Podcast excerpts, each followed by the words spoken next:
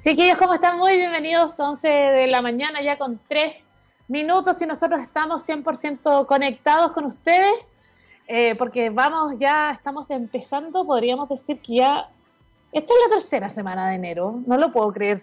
Estaríamos como empezando a cerrar el mes de alguna forma, igual nos queda, pero ya estamos a 21 de enero y eh, llega el momento de empezar a adelantar un poco qué es lo que podría pasar este año. Está difícil, en verdad no, no tenemos nada seguro, pero jueves mi cuerpo no sabe si, si lo sabe, para ser honesto, porque un jueves como si fuera domingo, como si fuera lunes, como que da lo mismo y a estas alturas.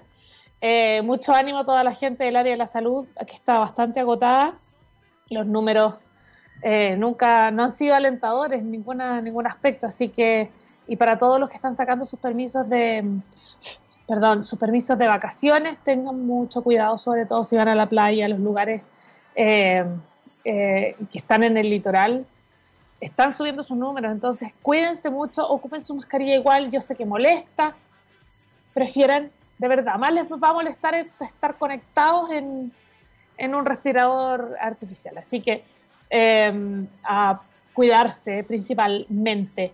Chiquillos, hoy día vamos a hablar un poco de electromovilidad y en verdad movilidad y electromovilidad, de todo un poco con un tremendo, tremendo invitado que yo extraño mucho porque pasamos de vernos todos los viernes a, a vernos poco nada. Entonces vamos a tenerlo invitado el día de hoy porque él es un, no solo es un fanático de las bicicletas, él partió ocupando la bicicleta, obviamente, como muchos de ustedes, como medio de, de transporte, pero que hoy día se ha transformado también en estilo de vida y vamos a hablar de no solo la comunidad que eso genera, también eh, el, cambio, el cambio de comportamiento de los usuarios. Está bien entretenido, está bien interesante lo que vamos a hablar el día eh, de hoy. Y precisamente por bicicleta, ¿verdad? Estaba revisando un, un artículo, igual esto es de agosto del año pasado, pero no sé si se acuerdan y se los voy a recordar que eh, en Inglaterra, bueno, en el Reino Unido, se hablaba de esta píldora milagrosa en medio de la pandemia, eh, un medio de transporte que, está viviendo un boom, una, explosión, ¿verdad? Debido a que permite principalmente guardar la distancia social, eh, mantiene activas a las personas. Eh, y de hecho, el primer ministro británico Boris Johnson lanzó un plan que incentiva su uso en Inglaterra. Yo me acuerdo que esto lo habíamos conversado nosotros. Y que, claro, finalmente, como lo hemos dicho hasta el cansancio en este programa, este coronavirus, este COVID ha impulsado el uso de varias cosas desde el e-commerce hasta, por ejemplo, el uso de la bicicleta como medio de transporte en varios países. Eh, y por esas razones que yo les decía en un principio, ayuda a guardar el distanciamiento social, mantiene activas a las personas que muchos por obligación y por estar encerrados no pueden hacer deporte tampoco. Bueno, precisamente el primer ministro británico Boris Johnson lanzó en esa época un programa en Inglaterra. Esto es antes de la nueva cepa, antes del nuevo lockdown que ellos han tenido ahora. Eh, y lanzó un programa, ¿verdad?, con el que se insta a los ciudadanos a mejorar sus niveles de ejercicio para combatir también la obesidad y enfrentar de mejor forma un eventual contagio del COVID-19. Recuerden que la obesidad cuenta como una enfermedad, una, una preexistencia, ¿no? Eh, y es uno de los, de hecho, ahí dicen, la obesidad es uno de los factores reales de comorbilidad, que ya saben ese concepto que es tener esta, eh, que, que, ya lo ha dicho bastante el ministro de Salud, Perder peso, francamente, es una de las mejores formas que se puede reducir el propio riesgo de contagiarse con coronavirus. Y en este sentido, el uso de la bicicleta, que era el medio de transporte favorito de eh, Boris Johnson antes de ser primer ministro, se ha transformado también en una clave. Y por eso mismo el gobierno abonó eh, unas 50, 50 libras. Que, la libra está, no sé cómo está ahora, pero hace un tiempo estaba como lucas. Son como 50 lucas. Ponte tú, redondeando. Eh, para reparar bicicletas y además de clases para aprender a usarlas, para quienes no saben, la construcción de miles de kilómetros de ciclovías que por acá normalmente sucede que es como el huevo, la gallina, hacemos la ciclovía, no hay suficientes ciclistas, eh, los ciclistas están respetando, no están respetando las normas, etcétera. Y eh, la creación también de estacionamientos de bicicletas, ¿han visto ustedes en Japón eso? Unas, o, en Corea del Sur, de repente está, o en China, por cierto, estos estacionamientos de bicicleta que parecen verdaderas ciudades subterráneas. Bueno, en algunos barrios se va a motivar, en este, todo esto es en agosto del año pasado, por supuesto, se motivará a los médicos a prescribir la práctica del ciclismo y, sus pacientes también podrán ser, usar bicicleta gracias a la intervención de los centros de salud locales. Las medidas que se marcan dentro de este plan cuenta con estas 2.000 mil millones de libras para poder promover, que son como 2.6 millones de dólares, para poder promover la práctica de la caminata, el uso de bicicleta, empezar a tener una vida más activa desde el punto de vista de la salud. Y eh, se podrían, bueno, lo que buscaban era transformarse un poco en, eh, ser una, en una nación más ciclista, de alguna forma, como lo es, eh, por cierto, en, en Holanda, como sucede también en Berlín y en Francia también, que se estuvo, no sé, en París, este, no sé si recuerdan que se estuvo fomentando también el uso de la bicicleta. Eh, lamentablemente y año a año, ustedes, siquiera año a año, mes a mes, es más, semana a semana tenemos que estar súper atentos a lo que se podría venir porque realmente está eh, adelantar o, hacer un plan es tremendamente complicado en un escenario como en el que estamos. Así que por lo mismo, eh, Vamos a hablar hoy día de cómo se enfrenta la actualidad, eh, obviamente, no solo la electromovilidad, sino que cómo se enfrenta hoy eh, andar en bicicleta en un, en un momento del, de, en un contexto en donde debería haber menos autos que se acuerdan, no sé ustedes si se acuerdan, pero durante el invierno bajó un poco también la polución. Vamos a hablar de eso y mucho más el día de hoy, pero vamos a comenzar con música, son las 11 ya con 10 minutos. Oye, le mandaste buen playlist el día de hoy, te pasaste, como que quedó en llamas. Esto es Al J, Something Good, y así comenzamos nuestro move del día de hoy. Chiquillos, estamos de vuelta ya 11 de la mañana, 14 minutos, y tenemos un invitado con el cual nosotros durante muchos meses nos juntábamos todos los santos viernes en un programa llamado Sala de Situaciones. Y eh, teníamos una pauta y de repente se nos escapaban todas las cabras para el monte y terminábamos hablando de cualquier otra cosa, siempre interesante porque hablar con él realmente es un privilegio y como eh, es un privilegio para nosotros tenerlo una vez más acá, eh, amigo de la casa, director por supuesto de Chiletec, ustedes ya lo conocen. Muy bienvenido una vez más a Marco Zúñiga. ¿Cómo estás, Marco? Bien, pues quería. Oye, han pasado meses. Mucho tiempo. Y, ahora desde las casas, pues. Oye, yo, me quedé con el fondo, no me di cuenta, bueno, ya, ya lo dejé nomás. Pero ese es mi fondo de, montaña, de cerro. Oye, está perfecto. Mucho tiempo. que no nos hemos visto. Y claro, eh, para nuestros auditores eh, y a nuestros viewers también, eh, te asocian mucho, obviamente, al tema de ciberseguridad y a todo lo que sucede con, y a todo el trabajo que tú haces con Chiletec y lo que nosotros también conversamos durante mucho tiempo durante meses en sales situaciones. Pero hay una, una arista tuya que ya de escondida no tiene mucho y que es eh, que, bueno, yo he sido testigo de todos tus, de todos tus trayectos, que, tú eres un ciclista urbano 100%, tú donde vas, vas en bicicleta. Eh, hoy día me da un poco la impresión, y también por el, por el fondo de pantalla que veo, que eso se amplió y hoy día la bici ya es un poco un estilo de vida. Cuéntame un poquito eh, cómo ha sido para ti esa, no solo esa transición, sino que ocupar una bicicleta, una, una como se dirían los autos, un city car, una city bicicleta, ¿verdad? Eh, como para andar en el pavimento, qué sé yo, y en, en las ciclovías, a meterse ya en el enduro, ¿no? Sí, a ver, mira, yo la verdad partí en realidad más por el enduro, ¿ah? yo partí más por los cerros, y después me, me, hice urbano, y, y, ya soy urbano hace 10 años. Ahora, tampoco fanático, o sea, igual uso el auto. Depende de eh, la distancia, obvio. Depende de la distancia, depende también cómo estés vestido también, hay una serie de situaciones. Ahora, Santiago afortunadamente es una ciudad bastante pedaleable, ¿ah? A pesar de que tenemos algunas diferencias de elevación. Por ejemplo, porque es un tema importante cuando uno decide meterse en la bicicleta, depende de dónde vivas. Entonces, por ejemplo, yo vivía en Peñarolén, y generalmente en las mañanas, no, pues, al revés, pues, porque... Ah, o sea, bajaba Claro, entonces no era problema. Y en la tarde, claro, era un poco más fuerte, llegaba un poco más transpirado, pero podía llegar a ducharte. Distinto es, por ejemplo, claro, si tú vives en la zona sur o, poniente de Santiago y tenés que irte para la zona Providencia, Las Condes, hay que tener un poco más cuidado. Pero en general es bastante pedaleable Santiago Ahora, tú como siempre mateas, eh, muy matea. Entonces, planteaste varios puntos, porque el tema del ciclismo, especialmente urbano, es multidimensional, pues tiene un montón de patas. Y sobre todo, y más ahora probablemente. Claro, o sea, tenéis la, la, parte económica, tienes la parte infraestructura, tienes la parte legal, tienes la parte cultural. Ahora, yo, mira, como un resumen nomás te diría, a mí lo que me gusta el ciclismo montaña es porque combina tres grandes, eh, tres grandes pasiones. Una primero, que, que hace ejercicio, lo segundo es la naturaleza, pero el tercero también que el ciclismo montaña en general es de mucha camaradería, de mucho respeto. No hay competencia. Entonces se pasa bastante bien. Ahora, al final del día uno anda solo arriba de su bici. Entonces, claro, al final igual depende de ti. Claro, pero yo, por ejemplo, soy lento para subir, me gusta bajar más. Entonces me esperan en la subida. O yo espero en las bajadas. Ahora, claro, igual, y ahí la gente que quiera entrar al ciclismo es importante que traten de entrar con grupos que estén en un nivel más o menos parecido. ¿Mm? ¿Por qué? Porque, por ejemplo, si, si va alguien, a mí me ha pasado de repente gente que dice, ya, vamos a hacer descenso a los cerros, a hacer senderos.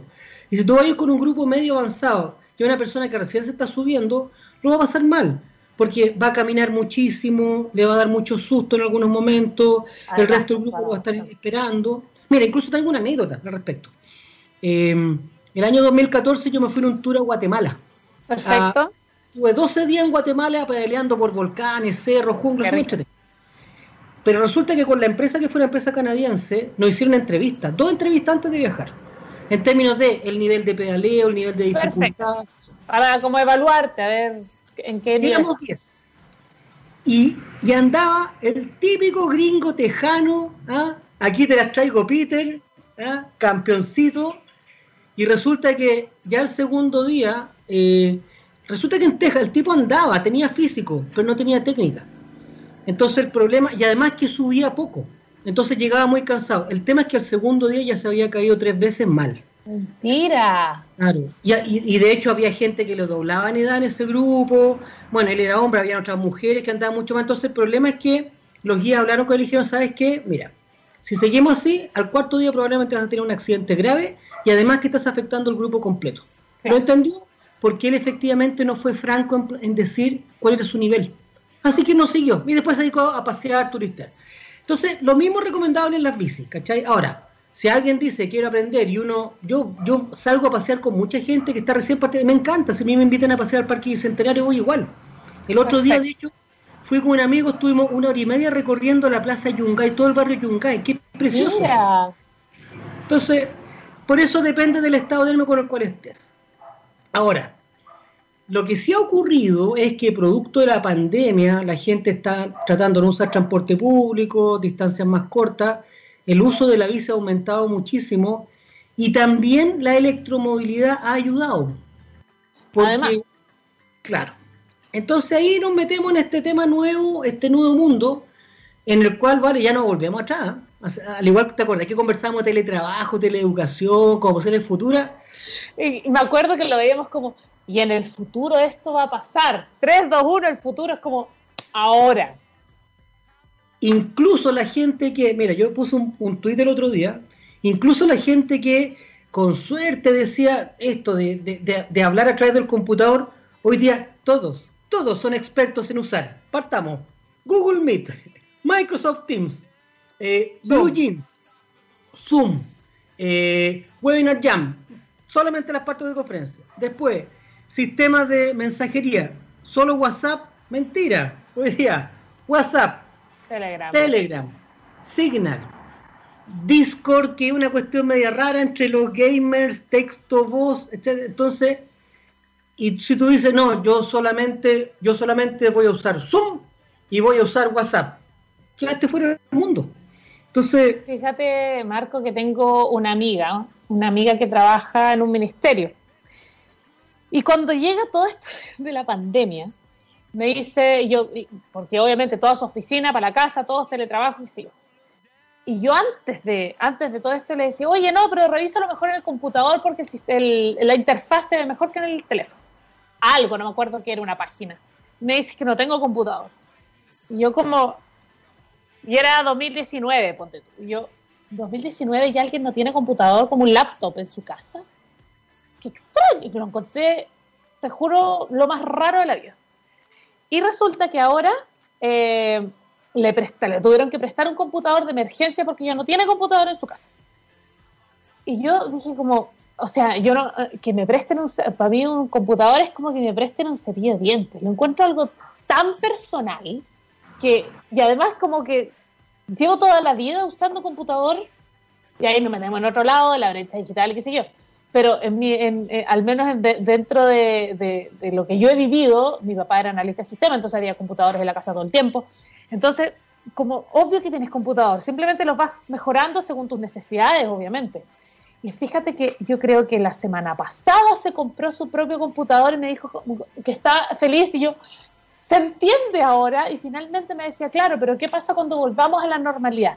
Y ese es el punto, que finalmente, cuando se vuelve? Le dije, mira, el año pasado, cuando estábamos en marzo, todos decían esto de mayo no pasa. Y, estoy siendo como grave. Después estábamos en julio, uy, yo creo que en octubre la cosa se mejora y resulta que estamos en enero y se nos viene una segunda ola, hay más restricciones. Entonces, eh, de hecho, ahora, eh, ¿qué fue lo que leí? En, que quemaron, había un incendio en una de las eh, desarrolladoras de las vacunas en, la India. entonces, entonces, ¿cómo, a ver, ¿qué, cómo puedes planear algo, sobre todo que tenga que ver? En el caso, por ejemplo, y te lo, te lo ponía en el computador porque es algo muy, muy que hoy día todos tienen, pero en el caso de la bicicleta, de repente alguien podría decir, es que ¿para qué me voy a comprar una bicicleta si, por ejemplo, hoy día estoy en la casa? Bueno, pero el día de mañana probablemente te va a tocar ir a la oficina por turno, no vas a tener que ir todos los días, y eh, vas a aumentar tu posibilidad de contagio si es que te subes a una micro o un metro, eh, y quizás te queda mejor tener tu bici porque va a haber menos gente dando vueltas y respetas tu, tu, tu, metro cuadrado, digamos. Entonces, creo que eh, todas esas actitudes que nosotros veíamos como futuro cuando las conversábamos en sales situaciones, eh, hoy día llegaron, llegaron casi con forceps y llegaron con la pata en el acelerador y hoy día estamos como haciendo malabares con todo lo que hemos tenido que cambiar. ¿Te, parece que es así? ¿Cómo lo has visto tú? Sí, es que yo tengo una pregunta que hacerte, Vale Ortega. Tú dijiste algo, eh, esto lo he, lo, he conversado en varias conferencias, de hecho, entre medio también, esto mismo fue un tema que me tocó, tuve el honor de ser nominado por el Ministerio de Economía para hablar en nombre de Chile en un seminario de la PEC, organizado por Corea. ¡Qué cosa buena! Entonces, tú partiste tu, tu, exposición diciendo, cuando volvamos a la normalidad, quería, ¿vale? ¿Qué es volver a la normalidad? Es que esta es la normalidad. Esta es nuestra nueva normalidad. ¿Sabes por qué te pregunto? Porque, por ejemplo, el tema de las reuniones, ya está bien es bueno juntarse físicamente cada cierto tiempo para conocer. Eh, entre medio también me hice socio, no, no, no quiero hacer marketing, pero, pero, pero me hice socio de una empresa que estaba en los temas de eventos, por ejemplo, y hemos contratado gente que después de seis meses nos encontramos una vez en un asado así flash que hicimos en diciembre. Físicamente, por primera vez. Físicamente, por primera vez. Entonces, las reuniones, por ejemplo, a mí me toca muchas reuniones con gobierno, y típicamente las reuniones eran 45 minutos de ida, aunque fuera en bici, una reunión de media hora, 45 minutos de vuelta. Entonces hoy día, ¿por qué perdemos una hora y media de transporte en una reunión que perfectamente la podemos hacer por acá? Lo que nos estamos diciendo es que vamos a reemplazar todo. Entonces, la normalidad y lo mismo con la electromovilidad. O sea, una vez que tú ya te pica el bichito de, por ejemplo, a ver, puede ser bicicleta, puede ser scooter. Yo con los scooters tengo relaciones de amor-odio, pero... ¿Por qué? Porque, mira, al principio los conductores de scooters eran muy poco respetuosos en general de la gente. Pero, sí, es verdad. Sobre todo los peatones. Claro, entonces ahora como que se han mejorado. Entonces, por ejemplo, mira, solamente desde un punto de vista económico. ¿Cuánto cuesta hoy día un estacionamiento, zona Providencia, Santiago, Las Condes? Bueno, antes de la pandemia, no te bajaban de 100, 110 lucas mensuales solamente el estacionamiento.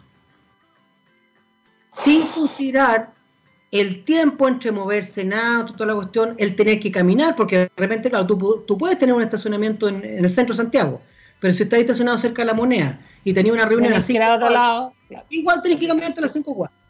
En cambio, te vas en tu scooter o en tu bici, en la cual hoy día, por ejemplo, los scooters están en precio, en peso chileno, entre las 250, 300 lucas. Hay, hay mapado también, pero, pero de repente. Pero es una, una digna que te va a durar. Que te va a durar. Lo mismo que con las bici. 250 centros hasta 600, 700 lucas. Entonces resulta que un scooter, solamente por estacionamiento, lo pagas en tres meses. Y después no tienes más gasto adicional. Sin considerar el tiempo, la comodidad. Ahora, ¿por qué en particular en Santiago la electromovilidad es buena? Porque, eh, entre otras cosas, tú puedes andar vestido con ropa de civil, no necesitas cambiarte. Cosa que a mí me pasa, yo sigo siendo en mi bicicleta urbana, bicicleta normal. Entonces, claro, ahí tengo que tener un poquito más cuidado con la transpiración. Pero, por ejemplo, en scooter o en bici eléctrica ese problema no existe. Ahora, ¿tú te acuerdas de los Segway? Estas los cosas... Segway, obvio, sí. Esas que tienen unas grandes eh, rueditas que eran con sensor. Los típicos que, usan los guardias en los malls, esos con dos ruedas guatonas a los lados y se suben arriba y tienen el manguito. Bueno, resulta que estos bichos, hace cinco años atrás, cada uno, cada Segway, no costaba menos de 5 mil a 6 mil dólares. O sea, carísimo. Sí. 3 millones y medio, 4 millones de pesos. Y hoy día lo mismo, tú lo tienes en un aparato electromóvil por 300 lucas. Entonces, definitivamente hay un cambio importante. Y lo otro que ha pasado también, por ejemplo, en particular para los endureros, que los, que hacemos cerro, que, nos gusta subir y bajar, en el enduro han entrado mucho las e-bikes. De hecho, es probable que en unos meses más yo también... No te lo creo. Oye, es que te iba a preguntar eso, porque fíjate que he visto, yo vivo acá cerca de Eliodoro Yáñez, y en Eliodoro Yáñez hay una, una nueva, en verdad ya no es tan nueva, pero hay una ciclovía hace un buen rato ya. Es muy buena. Y, es, buena. El problema es que, claro, tiene dos pistas y una y las dos son para bajar. Las dos son con el tránsito y la gente, bueno, la ocupa contra el tránsito, bueno, los ciclistas, bueno, da lo mismo. El tema es que he visto normalmente cuando salgo a pasear a mi perro y ahí veo a los ciclistas, más allá de que algunos andan contra el tránsito, que tiene esta tiene flechitas y una flechita que las dos flechitas van hacia con el tránsito de los autos. Pero me ha pasado que de repente he visto ciclistas puteando a los eh, ciclistas que tienen eh, bicicletas eléctricas, sí. Porque les dicen que por, eh, de lo que he visto, que por la velocidad que llegan o a la velocidad que pueden alcanzar, deberían ya irse a la calle directamente. Eso pasa, existen como estos, estos segmentos, ¿verdad? Estos, estos, estas aristas dentro del ciclismo. Absolutamente. Y mira, lo que pasa es que hay códigos, por ejemplo, que se respetan en los cerros. Y eso es importante que lo sepa todo el mundo, los que hacen trekking. Ojo, por ejemplo, si tú en un cerro, incluso vas en auto y tú te cruzas con otro auto en un camino. O vas haciendo... ¿Quién tiene la preferencia de paso? Claro. ¿Quién tiene la preferencia de paso? El que va bajando. El que va bajando. Bueno, un trekking es lo mismo, siempre que va bajando, ¿no? la preferencia de paso siempre la tiene el que sube. Ah, perfecto. Entonces, y eso porque imagínate frente a un momento de... Claro, hay un tema de respeto, pero también en un momento de emergencia, estos códigos es importante conocerlo. Entonces, ¿qué es lo que ha ocurrido? Que hay mucha gente que... Ah, lo voy a decir derechamente, disculpe, lo voy a hacer políticamente súper incorrecto. Me encanta, prefiero. Ya, el roto con plata que no se ha subido nunca en la bicicleta y que se sube arriba de una e-bike de cinco palos y que empieza a subir para arriba y que mira a todo el mundo para el lado, no saluda, no respeta, te tira la bici encima, o sea, ha llegado roto con plata también a los cerros y en general quedan solos. Y lo peor de todo es que como no le tienen respeto al cerro, terminan accidentándose a los dos o tres meses y son gran parte de las ofertas de e-bike que tú terminas viendo el 50% de precio en Facebook. No te lo puedo creer. En cambio, tú tienes gente que lleva muchos años que, por ejemplo, yo me voy a subir también a un e-bike, voy a mantener mi bici normal de cerro, porque me permite hacer dos o tres veces lo que hago con mucho esfuerzo una vez. Ahora, ojo, con las e-bikes tú también haces mucho ejercicio. Sí, sí, sí. y hay algunos que tienen distintas modalidades, hay uno que es asistido. Yo me acuerdo que tenía una que tenía tres modalidades. una era como apagas el motor, digamos, no lo está ocupando y tú estás 100% haciendo el esfuerzo. Eh, la segunda era como que pedaleabas, pero era como que te dieran un empujoncito, que era como un híbrido, ¿no? Y el tercero ya era definitivamente eléctrica y tú no, no hacías nada, pero consumía más, más batería. Eso es una moto.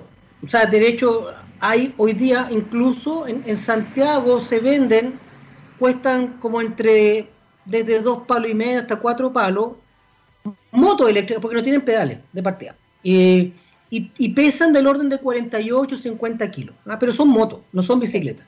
Generalmente las bicicletas son eh, asistidas, es decir, y, y, que el, el, motor solamente se activa hasta que, o sea, en la medida en que tú empiezas a pedalear. Ahora, ojo porque hay regulaciones también. Entonces, en la Comunidad Económica Europea y gran parte de los dispositivos que están llegando a Chile, la asistencia del motor llega solamente hasta los 25 kilómetros por hora. Perfecto. Ahora, lo que pasa es que, claro, de repente cosas de menor calidad o tú las puedes pichicatear para que, para que anden más rápido. ¿Se pueden ¿ah? intervenir? Se pueden intervenir, se pueden hackear, pero no conviene, porque a veces el problema es que pierdes la garantía o, o no sabes. Pero como cualquier dispositivo, tú los puedes hackear, digamos. ¿ah? Claro, claro. Entonces, Ahora, mira, 25 kilómetros por hora en ciudad es más que suficiente.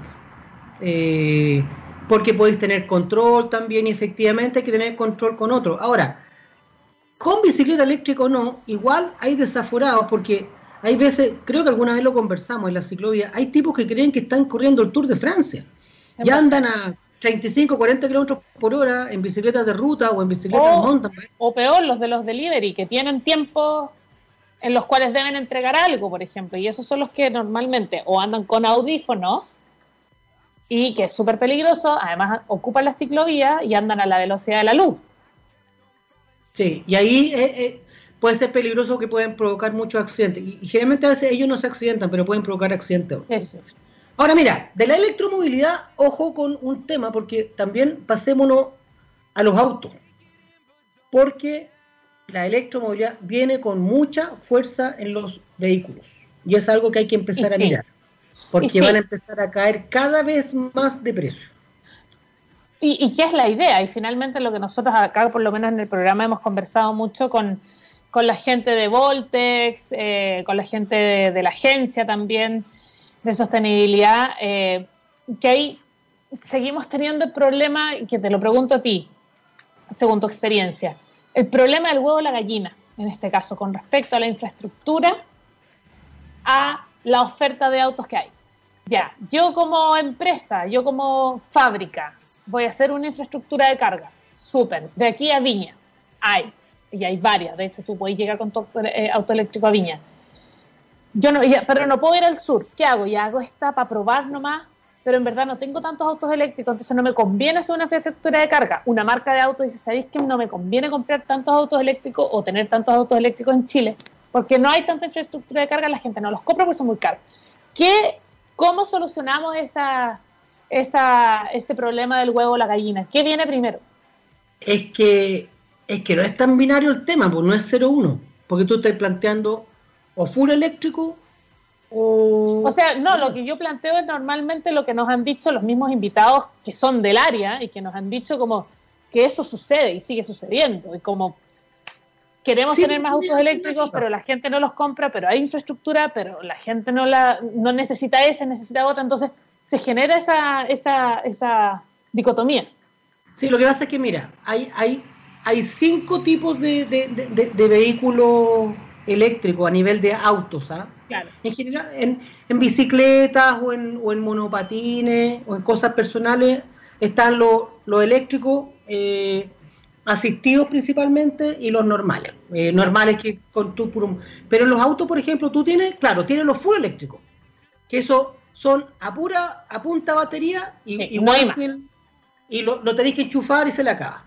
Pero resulta que empiezan a aparecer otras categorías intermedias y, que son temas interesantes que para Chile vienen. Por ejemplo, los vehículos eléctricos con, las pilas de hidrógeno. ¿Han conversado de eso? Hemos conversado eh, del hidrógeno, eh, pero como también un tema muy a desarrollar porque normalmente lo están dedicando más bien a las mineras. Sí, pero Ojo, porque, a ver, es que aquí viene la mirada estratégica. Estamos de acuerdo que es un tema que hoy día no está tan disponible, pero es un tema que va a estar disponible en tres o cuatro años más, no más que eso. Y, exacto, y sí, 100% muy rápido.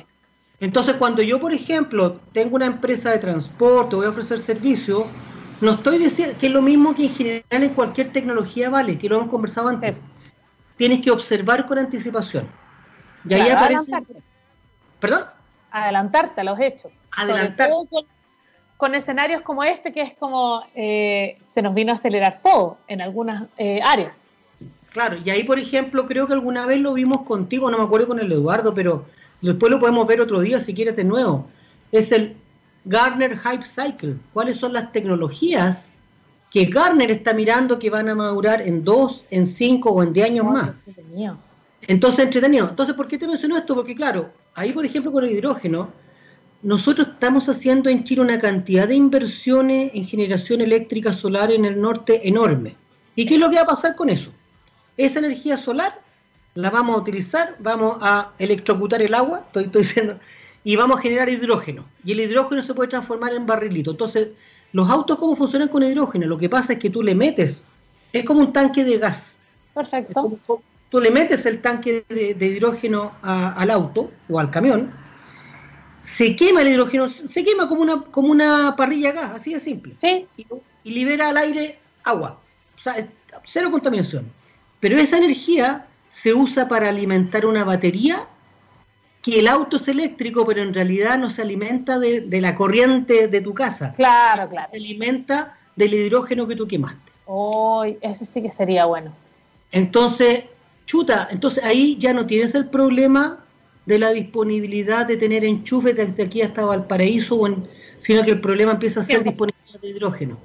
Exactamente, exactamente. Marco, hagamos lo siguiente, te voy a interrumpir solo porque son las 11 ya con 39 minutos y para variar, nosotros nos largamos conversando y eh, solucionando el mundo me encanta. Echaba de menos nuestras conversas, pero vamos a ir a una pausa musical, ¿te parece?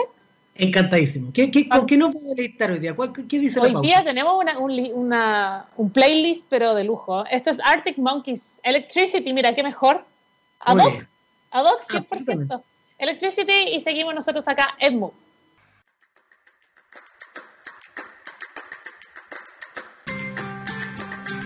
Chicos, estamos de vuelta ya, 11 de la mañana, 43 minutos y seguimos acá solucionando el mundo eh, como, como cada viernes nosotros lo hacíamos. Bueno, es nuestro invitado de hoy.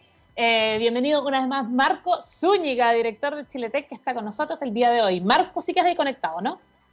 Absolutamente. Absolutamente. Oye, Marco, estamos hablando de la electromovilidad. Hemos pasado, bueno, por cierto, por la bicicleta a propósito de tu eh, de, una disciplina que tú has desarrollado bastante bien, que es el ciclismo urbano también y de montaña. Eh, hay algo que a mí me ha sorprendido, y yo, pues, cáchate que yo ocupo, y probablemente yo publico mi vida más que cualquier otro de los que está acá conectado a través de redes sociales. Y existen hartas eh, redes, ¿verdad? Y hartas aplicaciones en las cuales se van registrando, por ejemplo, los tiempos, eh, que, cómo, lo, cómo lo van haciendo, y etcétera. Pero eh, me gustaría saber un poco, y ahí metiendo la patita en, en nuestra sala, ex, de situaciones, ¿cómo, ¿cómo se hace? ¿Cómo se genera esa comunidad? Porque por un lado, igual estáis diciendo exactamente cuál es tu, tu rutina, no sé, todo, todos los días a las 8 de la mañana, un tal Marco Zúñiga sale al cerro no sé cuánto y se da, no sé, está dos horas dando vueltas en la bicicleta. Yo sé que ese Marco Zúñiga entonces no está en su casa, yo sé que ese Marco Zúñiga no está en la pega. ¿Cómo, cómo, cómo se... Eh, el, lado bueno y lo malo. Lo bueno es que te genera comunidad también. Y lo malo es que, claro, yo veo también, me pongo en el lado oscuro de la fuerza y digo, esto puede ser para mí información importante. ¿Cómo se, cómo se administra eso? Bueno, de hecho ha ocurrido. Efectivamente hay gente que la, que la han asaltado porque ha publicado abiertamente eso, o porque de repente dicen, ya, nos vamos a juntar públicamente en un grupo de Facebook, mañana nos vamos a juntar a las siete y media de la tarde, todo este lote, y veo, uy, vamos a ir, por ejemplo, no sé, a subir el Cerro Manquehue, nos vamos a juntar en la Rotonda Locurro a las siete y media, los malandros dicen, rico, pues van a haber, eh, no sé, 10 bicicletas de muy buen precio Obvio. Ya. se aplica primero todo lo de todas las redes sociales, o sea, cuida tu privacidad, tema que no existía hace tres años, hoy día la gente está más consciente de partida en todas las redes. Mira, ¿cuáles son las más conocidas? Primero está la red Garmin Connect, que es de los dispositivos Garmin, los típicos GPS, sensores de frecuencia cardíaca, reloj, etc. Garmin, donde tú registras todo en tu Garmin y lo subes a la nube y Garmin te da estadísticas, te, tú te conectas con otras personas y tú puedes, por defecto todo es privado en Garmin. Tú defines qué actividades quieres que sean abiertas y cuál es tu comunidad. ¿Ok? Ahora, si tú dejas todo público y abierto para que todo el mundo te vea, bueno, es cosa tuya. Ya, Garmin es una primera comunidad. Segundo, otra que es muy conocida del ciclismo, porque Garmin en general lo usa eh, de todos los deportes, los runners, los, la gente que corre, la gente que hace ciclismo, los eh, Strava es la otra aplicación típica de ciclismo y especialmente de cross country, de enduro, de downhill. Y ahí también lo mismo. Tú puedes definir cuál es el nivel de qué tan público quieres tener tus publicaciones. Y ahí tienen algunos atributos bien interesantes. Por ejemplo, a pesar de que yo deje públicas algunas cosas que yo hago, yo puedo difuminar que no se muestre o se muestre así en borroso el inicio y el término de mis recorridos. Mira qué interesante. Cosa que no se sepa que yo vivo en Ñuñoa en tal parte en particular. O sea, se que, que yo vivo por esa parte de Santiago, pero no exactamente dónde, por ejemplo. ¿Mm? Después tienes otra red como Rantastic, por ejemplo, que viene hace mucho tiempo. Eso principalmente lo usan corredores. Y una aplicación Me acuerdo de Rantastic, sí. Creo que hace mucho tiempo. Eh, y una que, la, cuarta te diría que, que más es Relive que es una red que se alimenta de, tus sensores, pero es la que hace los típicos videitos que muestran por dónde anduviste. Ah, perfecto, sí, sí, sí, sí. Esa red se llama Relief y que también hoy día es una red social en la cual tienes contactos. pero al igual que en todas las redes sociales, tú puedes definir reglas de qué tan público quieres hacerlo o no, con quién que te quieres conectar o no. Ahora tengo una duda con este tipo de red social. Eh, existe el factor, lo voy a decir en, en feo nomás para que se entienda, porque si tú piensas en Twitter, en Facebook en su momento, en Instagram, por cierto, no sé TikTok porque yo creo que ya no estoy en edad, pero también en Snapchat pasaba que el factor de la popularidad era importante. Día tener seguidores en Instagram es lo que buscas y de hecho los algoritmos están hechos para eso a medida que van cambiando. Bueno, para qué hablar de YouTube. Eh, en Strava, Rantastic y otro tipo de, aplicaciones que sí también se consideran redes sociales, es el factor principal también la popularidad, porque si es así, o sea, probablemente más vas a estar publicando cosas, o acá los objetivos es distinto. Mm. No, yo te diría que no. O sea, a ver, generalmente uno en las redes sociales de deporte, uno se ve más consigo mismo, se compara y probablemente con tu grupo directo de amigos, pero si tú me preguntas, por ejemplo, si uno va a mirar los récords de Sam Hill, ¿dónde? no, no, no. Ahora, sí se va a mirar mucho el Instagram o el Facebook, pero principalmente el Instagram de, de, de, los y las más porque está la foto, pero eso de estarle mirando los tiempos, no. Ahora, siempre no va a faltar alguno, pero, pero en general no. No, no, no, la generalidad, ya. No, no, eso es como Fomeque. Aparte que es deprimente, o sea, imagínate. Mm, no lo voy a lograr de aquí a varios años más. claro, es como si yo mirara los números de Pedro Burns, por ejemplo, Pedro le ha ido fantástico a nivel internacional en todos los temas, entonces compararse con Pedro Burns cuando el tipo hace un quinto del tiempo que hago yo en una bajada, no, no, no, no, no. Oye, Marco, otra cosa importante yo te he visto, bueno, eh, contabas hace poco un viaje a Guatemala que hiciste, pero te ha tocado viajar a regiones también, y de hecho hace poquito viajaste, cuando se podía viajar, digamos. Eh, estuviste en el sur, idea mía, ¿cómo, cómo, ¿cómo, se genera esa comunidad en el sur, la, comunidad del ciclismo urbano y también enduro? No, no, mira, fue, lo que pasa es que yo participo en un grupo que se llama Pan Ride hace muchos años, y en realidad nos pegamos una bola que queríamos subir dos volcanes en tres días queríamos subir el volcán Osorno y el volcán Calbuco. ¿Por qué no? Démosle. De hecho, es la misma pregunta que le hacen a los, a los que les gusta subir cerros. ¿Y, por qué te gusta subir? porque están ahí nomás, pues bueno. La cosa es que llegamos a frutillar porque uno de los tres, eh, eh, el Mata Rivero, que es un documentalista, fotógrafo internacional, es muy capo él, eh, pero vive en frutillar. Entonces era uno de los tres. Y llegamos a la casa con Paulo, el tercero, gran amigo Paulo Saavedra, y llegamos a frutillar negra. Y en ese instante se pone a granizar. y de hecho nos tocó la peor tormenta en años en el sur.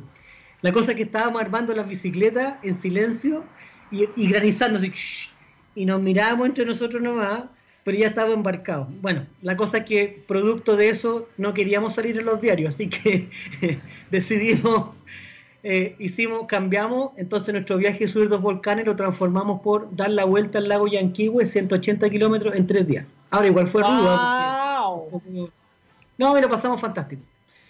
Ahora, ¿sabéis qué? Me, diste eh, pie para dos reflexiones. Una, eh, hay que ser responsable el tema de las bicicletas, eh, en el sentido de qué es lo que se puede y no se puede hacer. Y eso, entre otras cosas, también yo le recomendaría a la gente que se está subiendo las bicis, aunque sean bici eléctricas, que se hagan chequeos. Un mínimo, mínimo chequeo del corazón, ver cómo está el físico. Oye, la importante. Y porque Mira, especialmente para gente sobre 40 años, yo estoy en 54 a esta altura. Eh, pero como de 40. Te puede, le puede pasar a los pichangueros de fin de semana, que de repente te sube muy rápidamente la frecuencia cardíaca y te ganaste un pijama de madera, así al tiro. Entonces, es, es bueno pegarse un chequeo. Y lo otro, dado que estamos en recomendaciones, aunque sean scooters, aunque sea lo que sea, siempre en ciudad con casco y guantes. ¿Por qué crees tú que la gente no los ocupa? Porque me ha pasado que yo, bueno, en la época en que salía y caminaba, ahora como más encima estoy a puertas de expulsar un ser humano, estoy, más guardada todavía, eh, pero me pasaba, fíjate que veía eh, la gente como ya se acostumbró a tener esta scooter a, través de una aplicación, que finalmente la dejáis donde quieres, como que no sentían necesario tener un casco. Entonces es como, ah, chuta, tengo que ir a, no sé, a la pega. Ah, acá tengo una, hago el código de barra, o como sea que, o el código QR, como sea que, que funcionan, pago lo que hay que pagar y ya, y me voy. Pero nunca vi, muy pocas veces vi a gente con casco, y los que andaban con casco me daba la impresión que eran scooters propios. ¿Por qué crees que no, hay cultura? Porque, a ver, o sea, claro, es raro andar con casco para todos lados si vas a andar caminando en metro, pero, pero si lo vas a usar cada cierto tiempo, preocúpate de tener tu casco a mano.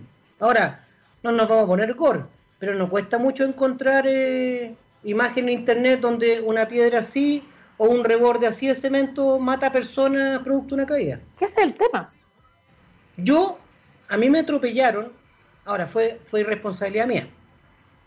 Después vamos a contar la anécdota que nos pasó en un programa, ¿te acordás? Bueno. Eh, el anillo, nunca olvidaré el anillo. A mí me atropellaron como el año 2014, creo, algo así, en Padre Hurtado con, Colón. Fue, fue culpa mía, por si acaso. Y yo volé, en, me, me, atropelló un jeep, y yo volé como dos metros en el aire y caí de espalda, y yo partí un casco. Lo partí. Ahora, si hubieran dado sin casco, esa energía... el cráneo. Claro. Y lo otro es que también hay una última regla. Una amiga me preguntaba otra vez por un hijo que se cayó. Casco golpeado es casco cambiado.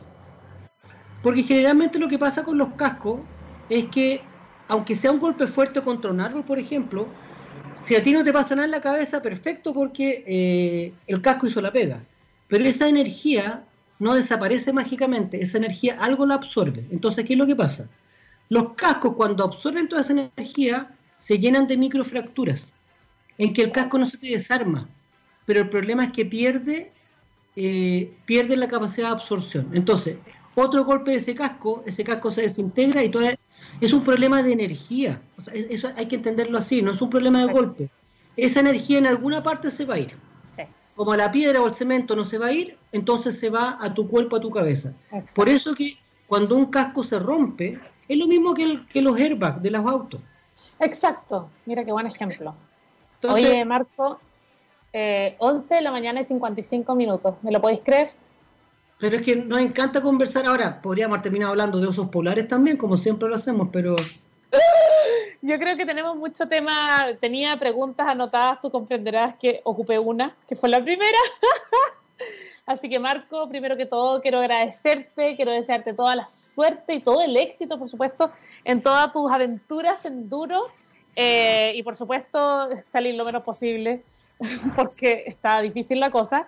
Y agradecerte por tu tiempo, por haber estado acá con nosotros y por supuesto dejarte más que enganchadísimo para una próxima conversa, porque como siempre nos faltó mucho que hablar.